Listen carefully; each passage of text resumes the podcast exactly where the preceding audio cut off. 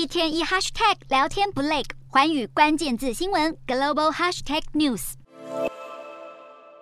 从空中往下看，土地一片干涸。非洲之角，包括伊索比亚、肯尼亚和索马利亚，遭遇超过四十年来最严重的干旱。现在连第五个雨季可能也不会来报道，让非洲濒临爆发空前的人道灾难。为了应应气候危机，非洲在二十九号召开非洲气候周会议，而这更是要为十一月将在埃及登场的 COP27 联合国气候峰会做准备。非洲国家无奈表示，他们造成的二氧化碳排放不到百分之四，但却要因为全球暖化付出最沉重的代价，呼吁必须终结气候不正义。非洲国家加蓬总统翁丁巴表示，非洲。必须为 COP27 气候会议提出具体计划，让命运掌握在自己手中。他也谴责全球已开发国家未能达成对抗气候变迁的承诺。联合国表示，在2050年前，非洲恐怕有超过一亿人口会变成气候难民。到了2100年，非洲一年将会有250天笼罩在致命的高温中。非洲国家期盼，在今年年底召开的气候峰会，不再只是沦为演说大会，而是要真的付诸行动。